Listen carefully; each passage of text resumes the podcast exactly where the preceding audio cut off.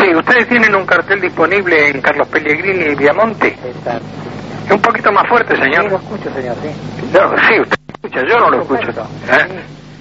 ¿Eh? Eh, con respecto al texto, ¿tiene que haber algún límite?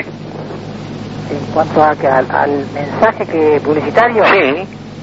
eh, no, mientras no, no supere los, los, los temas éticos, ¿no?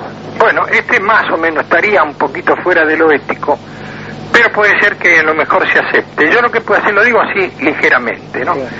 Fábrica de carretillas, medidas especiales, aunque los huevos te lleguen a las rodillas.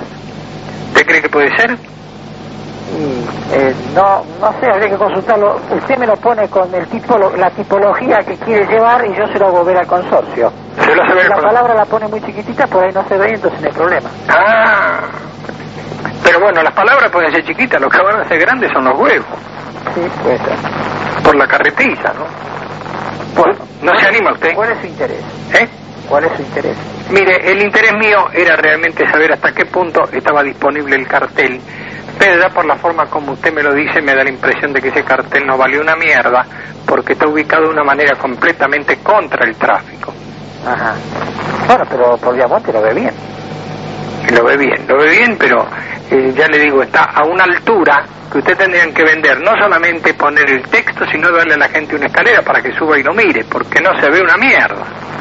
También podemos, eh, pro- pro- viene provisto con escalera. Lo que pasa que este, eh, para los 200.000 habitantes que circulan por esa zona, el problema es que se la, se la- que la compartan. Pero si viene provisto con la escalera, ¿por qué no te metes la escalera en el orto antes que la gente vaya a caerse de la escalera? Y si te reí, no. ¿Por qué se ríe, señor? ¿Quién habla? ¿Cómo quien habla? Sí, ¿Cuál es su gracia? Mi gracia no es ninguna, mi gracia es de nada. Yo soy el Raúl Formentera, el que cagó en la escupidera. Bueno, es un gusto. Es un gusto. Bueno, me gusta porque usted tiene sentido del humor, no se la sigo más. ¿Hola? ¿Sí? No fuerte que no escuché. Que, eh, ¿Cómo dijo? que como usted tiene buen sentido del humor, Sí, Mira que ahora no te tuteo, ¿no? sí, sí, sí. Como usted tiene buen sentido del humor, yo no la voy a seguir. Bueno, bueno, pero por lo menos quiero enterarme quién habla. Pero no ve. Raúl Formentera, Raúl Formentera es el que hizo ese verso famoso que decía, anoche mientras dormía soñaba con tus caderas, amanecí entumecido sentado en la escupidera. De ahí viene el Formentera. ¿Qué habla? Julio Duplá. No, casi adivina.